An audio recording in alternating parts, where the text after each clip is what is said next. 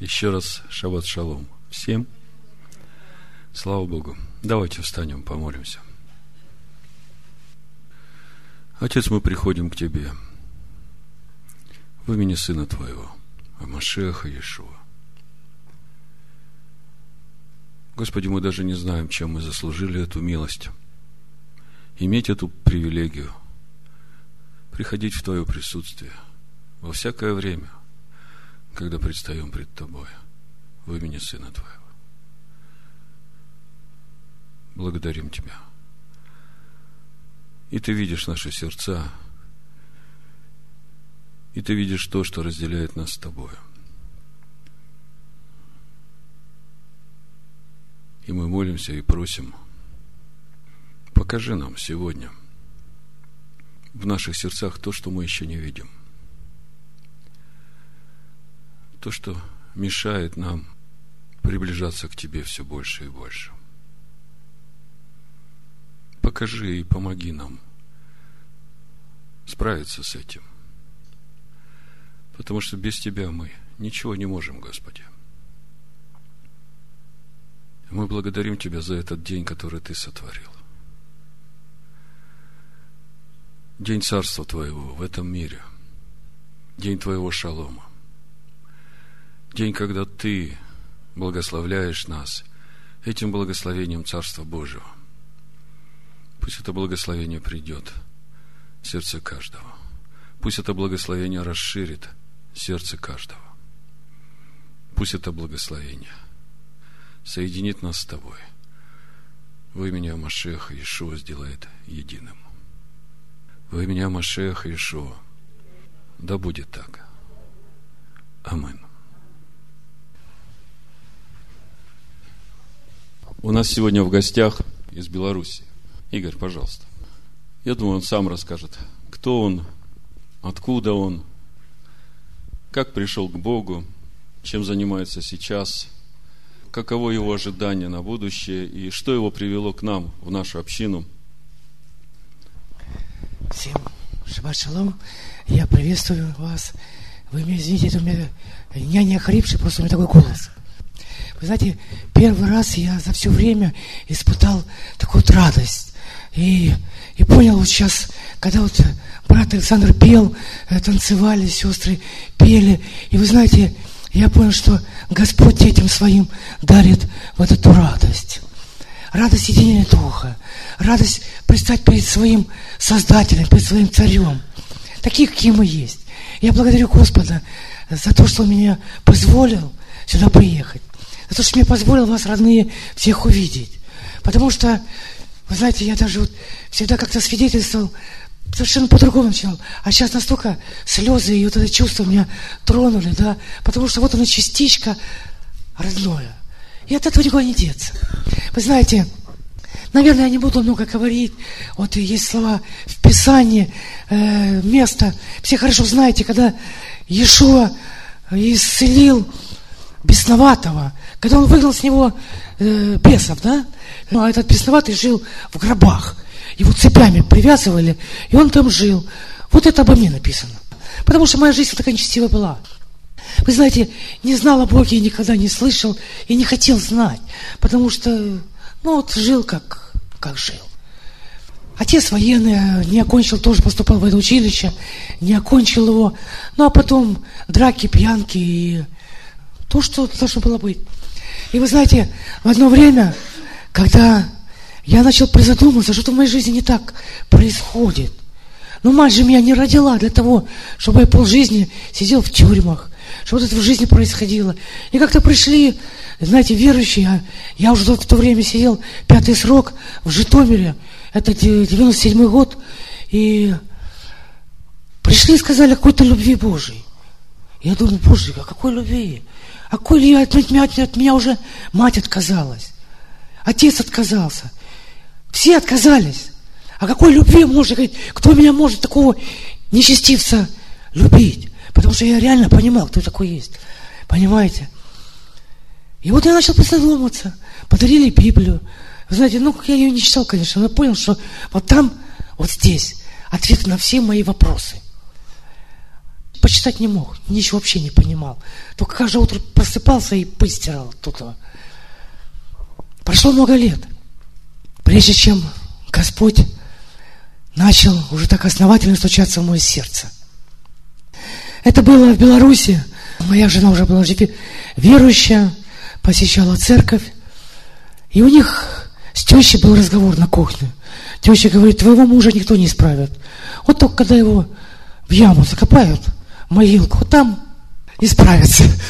А жена говорит, мама, я же за него молюсь. Ты, говорит, бросила вызов Богу. Это произойдет раньше, чем ты даже думаешь. Я нахожусь на Украине. Это потом все что узнали. В это время я нахожусь на Украине. И вы знаете, Бог в такие рамки меня поставил, жесткие, да, что я ничего не мог сделать. Никакого вреда другим людям. Ничего. Что замышлял, не получалось. И в оконцовке получилось так, что полиция коррумпированная тоже в то время, и они просто загнали меня, преследовали и загнали меня в гаражи. Там такая стена гаражей сплошных еще. Помните, с советских времен строили? Такие вот гаражи. Их много строили. И там все было два кустика. И вот за этих кустик я спрятался. Это было вечер, сумерки. И вот они достают пистолеты, и вот стоят в четырех метрах от меня, а я за кустиками. И говорят, называют мою кличку, и говорят, этого стреляем сразу. Вы знаете, вот здесь я почувствовал, что моя жизнь на этом кончилась. Вот она черта, вот она жизнь, а вот она смерть. Это реальность. Это уже, я начал понимать, что я уже выхожу с этого с этого времени, что на грани перейти в другое. И я возопил. И вот каким-то, я не знаю как, но я почувствовал вот это чудовище такое, которое сейчас меня заберет. Это навсегда, это без возврата. И вы знаете, я в своем сердце, не веря в Бога, я в него просто возопил.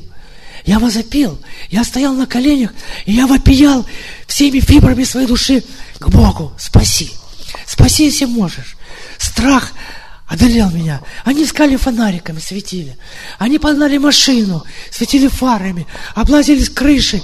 Только потом, когда я уже покаялся, я понял, что Господь сокрыл меня. Вы знаете, вы думаете, это произвело действие во мне? Когда они ушли? Нет, я не покаялся. Потом еще были аварии, 66 метров кувыркались, и когда машина буквально искурежена, люди подбежали, это было на Украине, в городе Северодонецке, и сказали, есть кто живой. Я вышел, и мой напарник, мы были вообще без царапины. Люди были поражены, как там кто-то мог остаться живой. Вы знаете, когда я вышел с машины, я людям сказал, меня Бог спас. Я понимал, что меня спас Бог. Вы думаете, я опять пришел к нему? Нет, я к нему не пришел. Я был настолько упрямый, настолько жестокосердечный, что только любил себя и больше никого кругом. Я не пришел к нему. Короче, я не буду много рассказывать. Пересек границу без документов, нелегально. Приехал в Беларусь. Пошел, получил документы, обманул этих, сказал, что утерял там на Украине, мне дали паспорт новый, а жена непрестанно за меня молилась в молитвах. И вот в церкви у них там дали им такие сателлитарные антенны, знаете, вот эти вот спутниковые телевидения, ну, христианских каналы там. Ну и настроили на один этот христианский канал. Все остальное выключили, чтобы я не смотрел. Да я в жизни никогда не молился. И тут я не знаю, как вот Господь чудным образом меня вел. Вы знаете, Перед этим жена говорит, а у меня уже было двое детей. Говорит, Игорь, говорит, ты понимаешь, ты куришь, и ты просто убиваешь своих детей, ты их травишь. Этим никотином ты их травишь. И мне так стало стыдно. И я говорю, я брошу курить. Я бросил курить, было тяжело. У меня стал желудок останавливаться, полжизни же прокурил. Я начал пиво пить, чтобы желудок начал работать. Хмельные эти дрожжи. Потом мне тоже оно противно стало.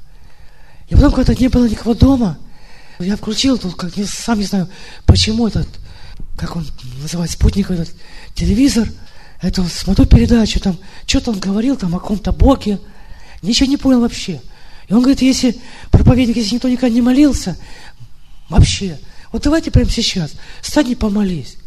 Я открыл дверь, но, знаете, думаю, чтобы теща не увидела, а то подумал, с ума сошел взять. Стоит тут, молится куда-то. Жены, чтобы не было, стыдно же. Это был май месяц, 2007 год. Я стал на колени и сам себе сказал, Бог, если ты есть, если как этот дядька в телевизоре за тебя говорил, приди ко мне сейчас. Если сейчас ты не придешь, я никогда в жизни тебя не уверю. Никогда в жизни. Я устал верить в эту чушь, в этих теологических богов, в этих иконы, в эти, э, вы знаете, если в тюрьме у меня такой крест был. Но это не меняло мою внутреннюю сущность животного. У меня ладанка была, земля с Израиля была провезена в этой ладанке. Но это мою сущность не меняла. Как апостол Павел говорил, я был особо набожным человеком. Вы знаете, но слава Всевышнему, он видел сердце, он видел наши сердца, и вот только я это произнес. Вот как у апостола Павла да, явился свет. Что-то такое подобное было у меня. Вот он свет, вот она святость Божья. Вот он я. И знаете, я как вышел с этого времени. Я не скажу, что было на физическом уровне, нет. Сколько времени было? Час, два, секунды, доли секунды, тоже не знаю. И вот, знаете, что первое в сердце пришло, это осознание, как я мог так жить. Как я мог так жить? Перед Ним, святым. И дальше, знаете, что я сказал? Боже, червь я. Я не человек даже, червь. Прости меня, если сможешь. Потом я упал на пол, я рыдал, плакал. Знаете, я не знаю, бесы выходили. Я и грыз этот пол там, и когтями скрежетал там. Сколько времени пробыл, тоже не знаю. А потом второй голос пришел. Знаете, я мало где это свидетельство, потому что в тех церквях, в баптистских или писательских это могли не понять. Но и мне, знаете, вот такое чувство пришло. Если ты так уверил своему Богу, то вот в окно выкинься, и тебя Он и поддержит своими ангелами. Вы знаете, я закрыл окно, чтобы не искушаться вот этим всем. Открылась дверь, Через какое-то время пришла жена, она только на меня посмотрела. Она говорит, Игорь, ты покаялся. Она говорит, Игорь, ты покаялся. Я говорю, да, родная, я покаялся. Бог в одночасье изменил все мое нутро. Я до этого приходил в церковь, где была она, и у меня спрашивали, как, что. Я говорю, я еще не готов как к этому, знаете. Я считал так, что играть нельзя, если ты посвящаешь себя всего Богу, всю свою жизнь все свое сердце ты ложишь на алтарь. А другого пути просто нету. Его не существует. И вот знаете, когда пришел в церковь к супруге, и мне говорят, он, гость пришел. Я говорю, да нет, я домой пришел к отцу. Гости, наверное, вы. Я домой пришел. Меня отец призвал, я пришел. Вот так началась моя жизнь. Потом года через два, через три Бог дал мне служение тюремное. Я ездил по тюрьмам Белоруссии, объездил всю Литву, посетил все лагеря, да. Слава Господу, Бог давал свидетельствовать о Его славе и видеть Его чудеса, которые Он творит. Бог творит. Но, к сожалению, знаете, многие потом, когда покаялись, они не идут за Его Словом, они не идут дальше, не делают тех шагов. Потому что вот эта религия константиновская, она дает свои плоды. Она дает. И вы знаете, вот Прошло пять лет. Я служил, все хорошо вроде в семье, все ровно, все прекрасно. Бог благословил нас детьми. Мы получили четырехкомнатную квартиру, построили еще одну. Шестеро детей благословил Господь. Шестеро. Это в 55 лет моих сейчас. У меня младшему год и девять, старше 12. Вы можете себе представить, какие обильные благословения Всевышний мне дал. И вот происходит момент, летом как-то, это в 12 году, были в лесу с детьми, и я порвал, играл в футбол, мышцу икроножную. Лег в больницу. После этой месяц гипса опять болезнь пошла. Кашель, слабость, кашель. Опять лег в больницу. Лечили от пневмонии. Месяц лечили. Сделали рентген, такое пятно. Не вылечили. Делают томографию, биопсию. Потом приходит мне врач, заведующая.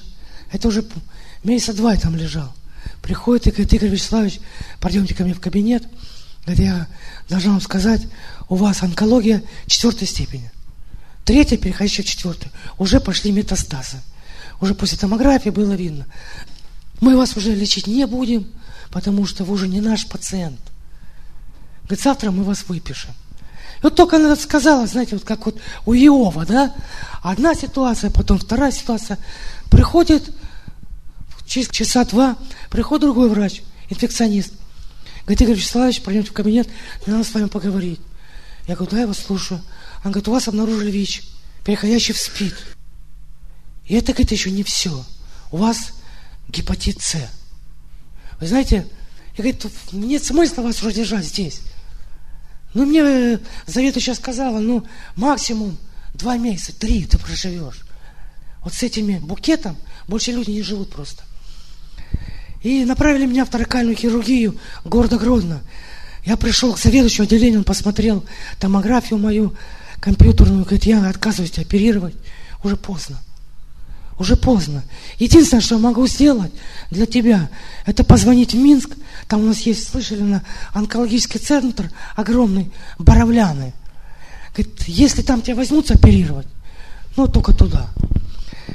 Конечно, вы знаете, это был удар. Не только удар для меня, был разговор с женой, сел то в плоть. Я пол своей жизни сел в плоть. И пришло время пожинать. Поэтому я-то понимал это все. Но знаете, в голове лихорадочно закрутилось. А со всеми ли я примирился? А все ли у меня нормально с, с Творцом? Ведь сейчас я скоро могу с Ним встретиться. И где я окажусь? Моя дальнейшая судьба. А дети маленькие? А что с ними? А кто о них будет заботиться? Вы знаете, конечно, двое суток был удар. Это был такой даже трое, наверное. Это был просто шок. Приехали братья, мы молились как-то, знаете, с женой вставали в пять утра, читали псалмы. А жена как-то так успокоилась, она вообще уже такая равнодушная стала, остыла. Она была уже не горячая и не холодная, теплая. И вот когда вот это случилось, она просто вопияла к Богу. Мы с ней молились, стоя на коленях, обливаясь слезами. Плакали. Так Дух Святой касался. И вы знаете, и вот как-то в своем сердце вот Бог меня укрепил. Он дал силы. Я поехал в Боровляны, и когда приехал туда, я молился, говорю, Господи, дай мне знак от Тебя, идти на операцию или нет. В палате было четыре человека со мной вместе, всего пять. Православные, католики – и вот когда я видел их лица, ходил батюшка там, ходил этот ксенс, приходил дьякон, раздавал эти календарики. Я видел удрученные лица, что люди не имеют будущего, у них нету гарантии, у них нету отношения с Творцом. И потом получилось так, что Господь призвал одного брата, он раньше у адвентистов был, и сейчас на гитаре пришел для онкологических больных петь песни. Я пришел на концерт на этот его. Я понял, что вот это знамение от Бога. Попросил этого брата, говорю, приди ко мне в палату. Там люди, которые могут умереть после операции. У них нет шансов фактически.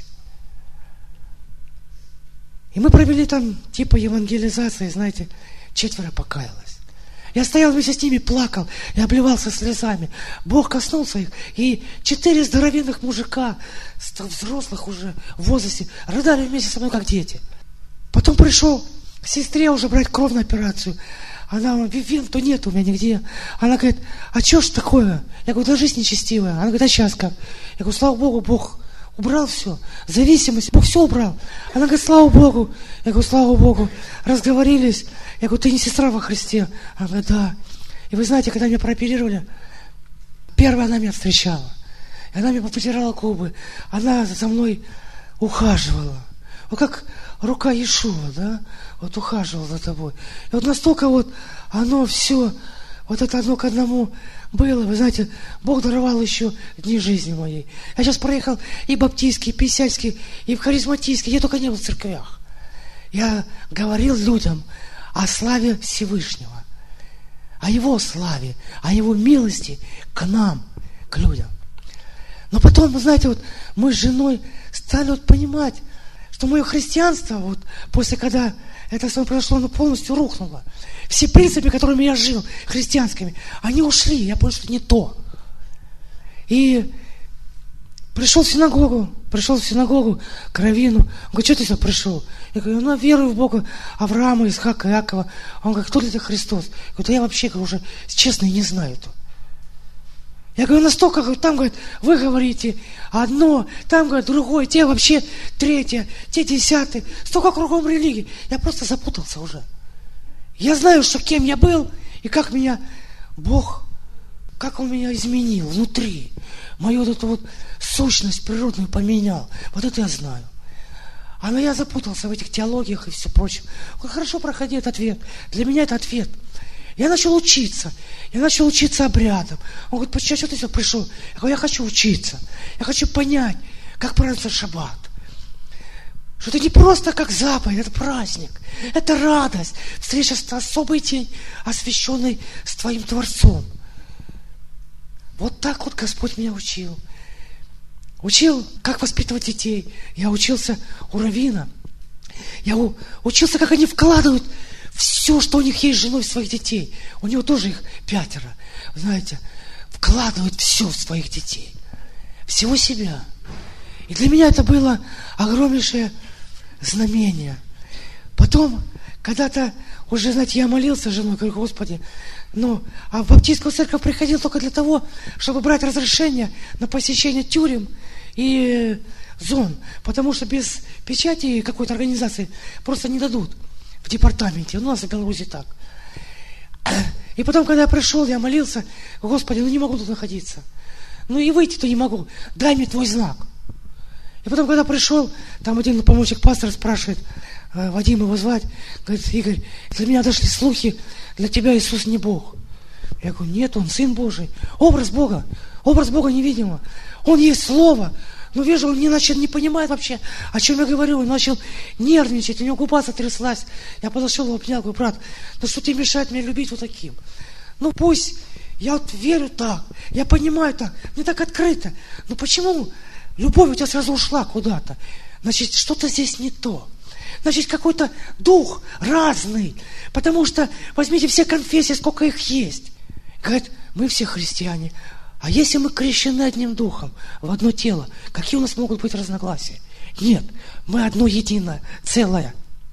И вот знаете, когда я молился, вот потом как-то Господь, я даже сам не знаю, как услышал проповедь брата Александра, кто-то выставил в интернете, я включил ту проповедь, о, и что-то как вошло сюда. Вот оно, родное. Кричу, Марина, жена, иди сюда. Она прибежала, вы послушали. Я говорю, вот оно, вышел на сайт ваш, Бет Шалом. Я начали песни слушать, изучили песни, знаете, научи, научи. И с детьми мы поем, да. Вы знаете, это настолько вошло в нас. Я говорю, слушай, Марин, я говорю, я бы прямо сейчас поехал туда. Но э, я инвалид второй группы, поэтому ждал, когда пенсию мне принесут. И когда принесли пенсию, я не задумываясь побежал купил билет и приехал сюда к вам. И вы знаете, слава Богу, я нахожусь у вас. И привез вам привет от моей семьи, от детей. Вам всем огромный привет с любовью, а не к вам. И знайте, что частичка вас есть в Гродно. Далеко в Беларуси, но ваша частичка есть.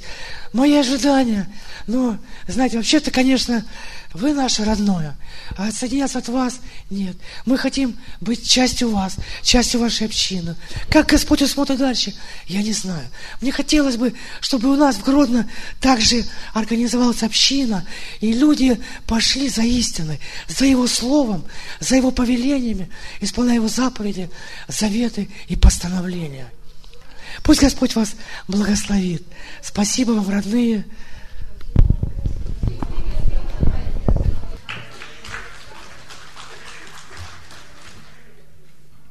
Слава Богу. Слава Богу. Для Бога нет ничего невозможного. И я вижу, что даже одной искренней молитвы женщины, которая верит Богу и хочет спасения своему мужу,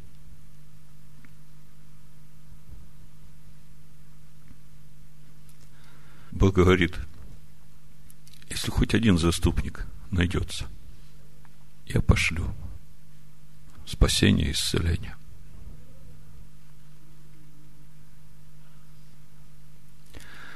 Спасибо тебе, Отец, за твою любовь к нам. Ты не смотришь на людей, как мы, люди, смотрим. Тебе нужны наши сердца. Искренние и верные. И ты даешь нам эти сердца. Ты перерождаешь нас. Ты творишь новое в нас.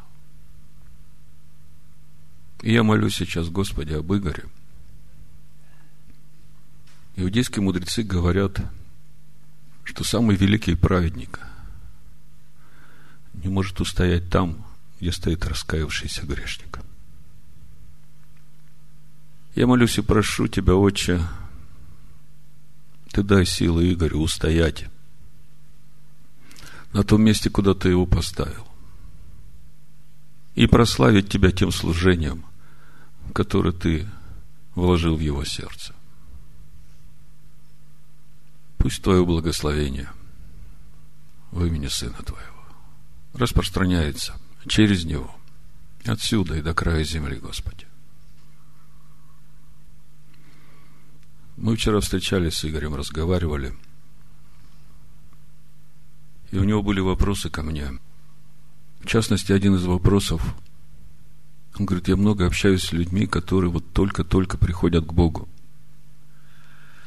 И как с ними вести обучение, с чего начинать? Потому что те проповеди, которые вы выставляете на сайте, они очень глубокие и серьезные. Без начальных знаний там трудно что-либо понять. Я думаю, что самое важное, с чего нужно начинать такое обучение с начинающими, это молиться вместе с ними и просить Бога, чтобы Бог дал это истинное откровение о Ишуа о Машехе. О том, какой Петр получил откровение. Ты Машех, сын Бога живого. Помните, Иешуа спрашивает у фарисеев, за кого вы почитаете Мессию? Они ему говорят, он сын Давида. А Ишуа им говорит, а как же Давид сам говорит, сказал Адонай, тетраграмматон, господину моему. То есть, а Давид его называет своим господином. Это противоречит взаимоотношениям отцов и детей – Отцы никогда своих детей не называют господином. Сыновья всегда отцов называют господином. И тогда мудрецы не смогли ответить. И вот тут вот как раз начинается та ступень, когда мы начинаем понимать, что нужно не только получить откровение, что Ишуа это есть Мессия, Машех, Сын Бога, но и кто есть Машех, Сын Бога. Вот отсюда начинается это откровение. И когда мы начинаем смотреть, кто такой Машех, Сын Бога, и как об этом узнать, во 2 Коринфян 5 главе апостол Павел говорит, что если мы раньше и знали Машеха по плоти, то есть вот он ходил, это слово, ставшее плотью перед нами, мы видели эту славу Божию, то теперь мы его уже не знаем по плоти. Жаль, что апостол Павел там конкретно не сказал, хотя он в другом месте сказал. А как как его узнать теперь? Вот нам, которые уже сейчас живут, по плоти его не знают, а как его узнать по духу? Где его узнать по духу? Вот тут вот и начинается поиск откровения об истинном Машехе. В послании Коринфянам в 10 главе мы читаем, что Тора Моисея, в 4 стихе, учение Моисея, текло из последующего, последующего – то есть того, который еще будет, духовного камня, который есть Машех. Вот он, вот он этот Машех, который Иешуа. То есть, оказывается, Тора Моисея течет из него, как реки живой воды, а в Торе мы читаем, что Бог это учение дает для научения своего народа. То есть, первый момент – получить истинное откровение о Машехе. С этого начинает строиться община Иешуа. Иешуа говорит, Петр, ты вообще счастливый парень, ты блажен – Потому что это откровение ты не сам придумал, это Бог тебе дал это откровение.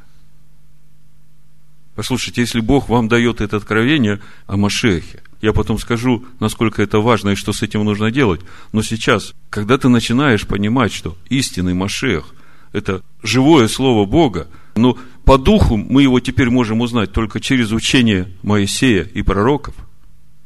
А то, что мы читаем в Новом Завете, это как раскрытие этого учения, это духовная глубина этого учения. И вот мы сегодня будем недельную главу Шмини изучать. И вы увидите, как раскрывается недельная глава через учение апостолов, и как можно понять учение апостолов через учение Моисея. И когда ты понимаешь, что истинного Машеха можно узнать только через Тору Моисея, который открывается ключом, который является учением апостолов, то тогда у тебя совсем другое отношение к этой Торе. У тебя меняется отношение. Для тебя это уже не Ветхий Завет. Он никогда не был ветхим. Ветхим всегда я был, которому надо умереть для живого Машеха, для нового творения. И вот Тора помогает мне ветхому умереть. Это стойка казни для каждого из нас. Потому что мы через Тору познаем, что такое грех. Мне как-то совсем недавно довелось свидетельствовать одному человеку. Несколько операций перенес, и очередная операция его ожидает, и он не знает, как ему поступать.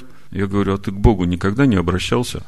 Он говорит, нет, я даже не знаю. Но вместе с тем он понимает, что Бог есть. Я ему начал рассказывать, как я пришел к Богу, засвидетельствовал, и мы помолились с ним молитвой покаяния. Он плакал, как ребенок. Я ему подарил Библию, говорю, знаешь, вот тут написано Ветхий Завет, но это неправильно написано. Когда ты будешь читать эту книгу, помни, что это Слово Бога, это святое Слово. И здесь каждое слово, каждая буква очень важна. Ты сразу все не поймешь.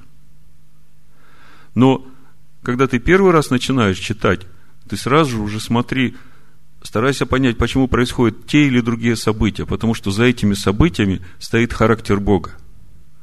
Когда ты начнешь читать и набирать э, это познание, ты увидишь, что всякий раз, когда народ отворачивается от Бога, приходят неприятности. Когда народ поворачивается к Богу, приходит благословение. И ты через это увидишь, что нравится Богу. Чего Бог хочет от нас? Апостол Павел говорит Тимофею, ты с детства научен священным писанием. Тимофей, когда в детстве учился священным писанием, вот как сейчас Игорь рассказывал, как Равин своих детей вкладывает писание с заботой и трепетом, то тогда не было такой книги, как мы называем сейчас Новый Завет. Тимофей с детства научен священным писанием, Торе и пророкам.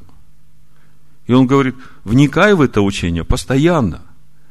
И себя спасешь, и слушающих тебя спасешь. Поэтому, когда приходит такое время в нашей жизни, и мы начинаем служить новообращенным, то начинать нужно именно с откровения о том, кто такой Машех. И когда приходит откровение о том, кто такой Машех, помните, что это не умственное знание, это Бог дает эти откровения. Тогда вы приводите человека к осознанию ценности Торы Моисея. Понимаете, каждому человеку нужна мотивация. Ему просто дайте мотив, зачем и почему это ему нужно. Если человек искренне ищет Бога, Ишуа говорит, тот, кто хочет исполнять волю Бога, так как Бог этого хочет, тот узнает об этом учении, от Бога оно или нет. Потому что на сегодняшний день, вот говоря о христианстве, именно потому, что у человека нет откровения об истинном Машехе, его этому не учат. И именно потому, что он думает, что Тора Моисея – это Ветхий Завет. Родившись свыше, вот этот младенец, которого надо кормить этим молоком, он не получает это кормление, и он умирает. Поэтому они отделены от единства веры туда приходит другой дух. Апостол Павел говорит, если кто будет проповедовать вам другое учение, то он проповедует вам уже другого Иисуса. Не того, которого я проповедовал. Апостол Павел говорит, что вы вошли в духовное иудеев. В Римлянах 15 главе он говорит, если вы вошли в их духовное, то неужели вы не можете послужить им в материальном? В их духовное. Кого их? Иудеев. В 11 главе Римлянам он говорит, вы были дикой маслиной, вас отсекли от нее. Отсекли и привили на природную маслину. Ту ветвь, которая не отсечена от дикой маслины, невозможно привить. Бог Аврааму сказал, выйди из дома своего, из земли своей, из родства своего, от всего своего, от мировоззрений.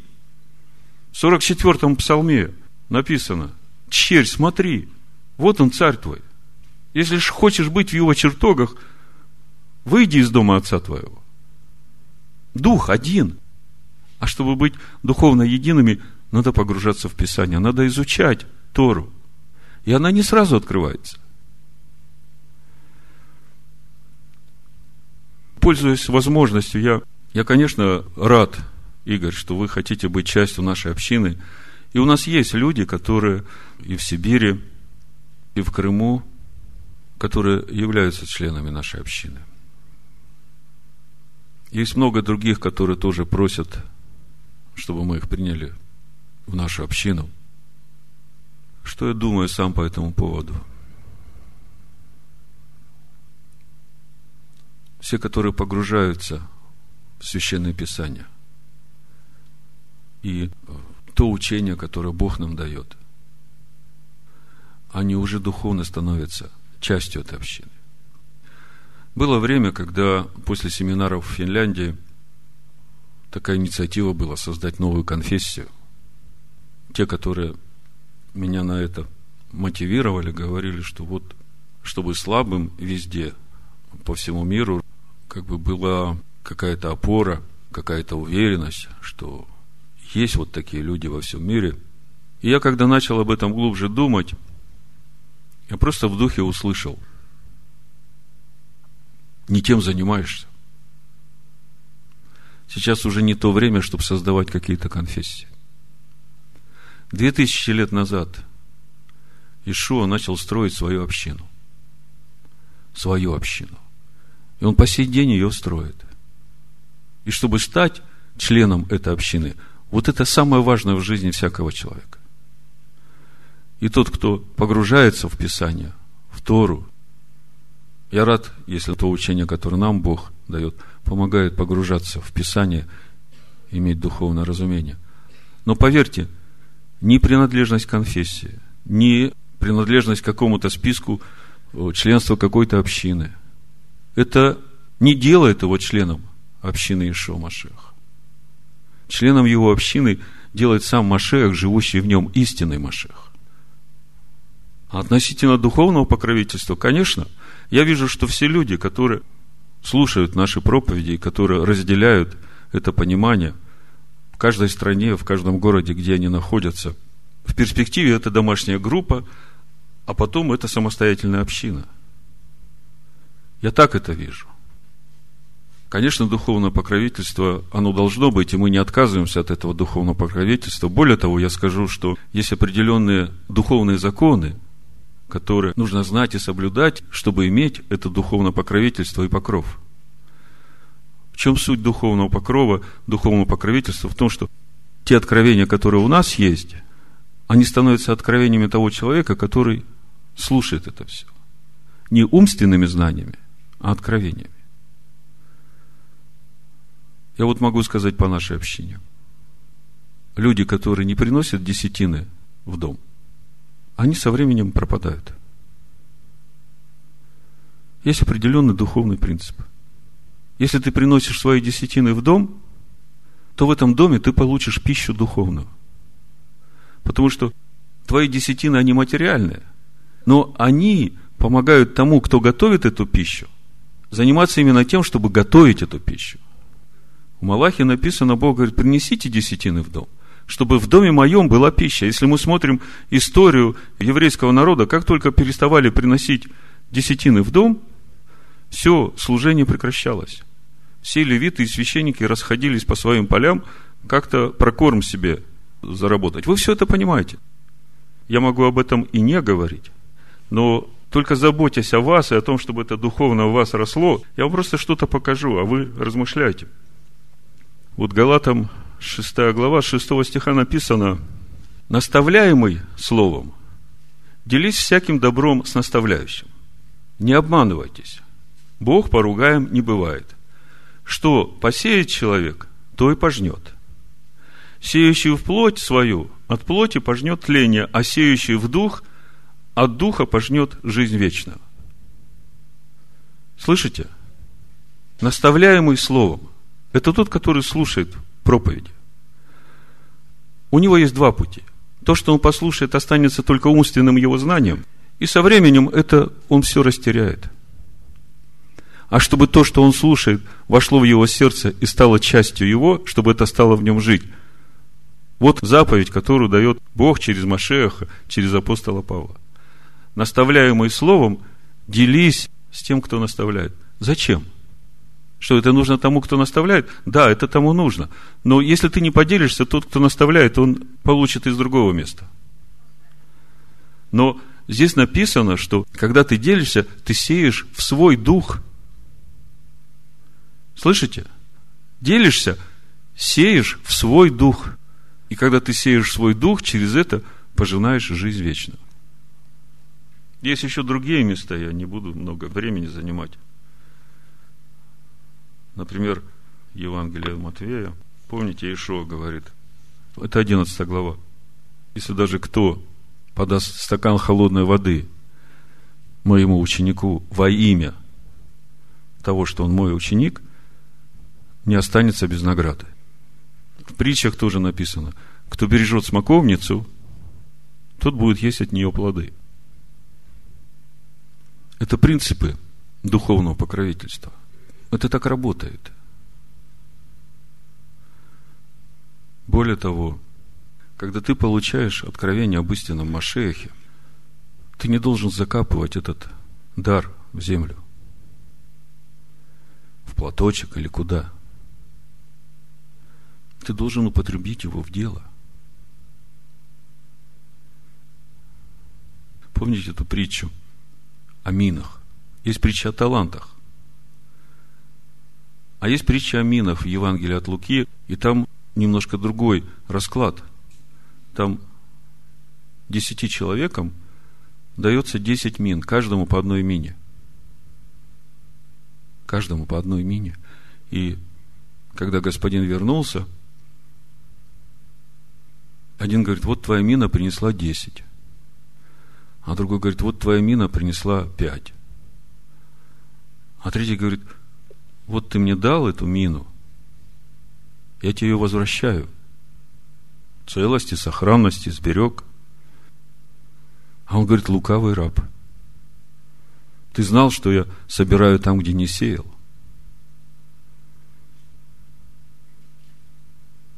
Вот я когда слушал Игоря, я радовался тому, что он, получив это откровение, получив эту мину, получив этот дар от Бога, он теперь несет этот дар людям. Я обращаюсь к вам, сидящим здесь. Я обращаюсь к тем, которые будут слушать эту проповедь в интернете. Если вы слушаете эту проповедь, это говорит о том, что вы уже получили откровение об истинном Машехе. И я думаю, что пришло время каждому из нас задуматься, а не похож ли я на того, который получил эту мину, закрылся у себя там дома в четырех комнатах с проповедями, и все, самодоволен и достаточен, у меня есть все, что надо. Евангелие от Луки, 19 глава, давайте я прочитаю и закончу на этом, а то я уже проповедовать начал. Но то, что я сейчас говорю, это очень важно.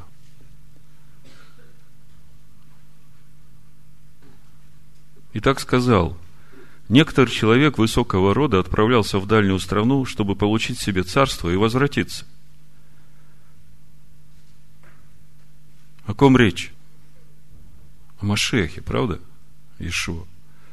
Призвав же десять рабов своих, дал им десять мин. Мина – это серебро. И сказал им, употребляйте их в оборот, пока я возвращусь. Но граждане ненавидели его и отправили вслед за ним посольство, сказавши, не хотим, чтобы он царствовал над нами. И когда возвратился получить царство, велел призвать к себе рабов тех, которым дал серебро, чтобы узнать, кто что приобрел. Пришел первый и сказал, господин, мина твоя принесла десять мин. Сказал ему, хорошо, добрый раб, за то, что ты в малом был верен, возьми в управление десять городов. Пришел второй и сказал, господин, мина твоя принесла пять мин. Сказал этому, и ты будь над пятью городами. Пришел третий и сказал, господин, вот твоя мина, которую я хранил, завернув в платок. Ибо я боялся тебя, потому что ты человек жесток и берешь, чего не клал, и жнешь, чего не сеял. Господин сказал ему, твоими устами буду судить тебя, лукавый раб. Ты знал, что я человек жестокий, и беру, чего не клал, и жну, чего не сеял. Для чего же ты не отдал серебра моего в оборот, чтобы я пришед, получил его с прибылью? И сказал предстоящим, возьмите у него мину и дайте имеющему десять мин. И сказали ему, господин, у него есть десять мин.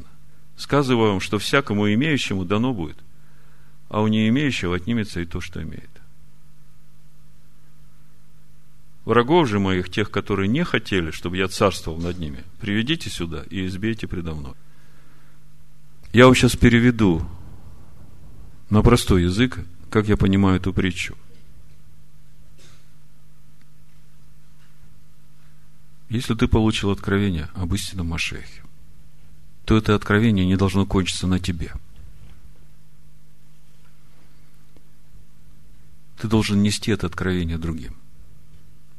Более того, вот тот, у которого 10 мин, я понимаю, это то, кому он принес это откровение, не только дал, но и сохранил их в этом откровении.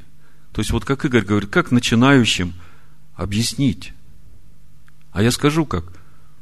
Вот тех, кому ты засвидетельствовал, ты должен взять над ними духовную опеку. До тех пор, пока они не вырастут и сами не пойдут нести это откровение дальше, понимаете? Я понимаю, что для некоторых из вас это сейчас звучит как сложное задание. Но я вижу, что нет другого варианта. Каждый из вас должен начать молиться об этом и думать. И у каждого из вас должна родиться своя домашняя группа именно из тех, которым ты засвидетельствуешь, и над душами которых ты возьмешь ответственность, чтобы взрастить их до того возраста, когда они уже пойдут свою мину умножать, в дело пускать. Иначе мы можем оказаться именно теми, которые вот с этой миной в платочке придут и скажут, Господи, смотри, как блестит твоя мина, я ее очень хорошо берег. А прироста она не дала – а Господин наш собирает там, где не сеял, потому что Он тебя послал.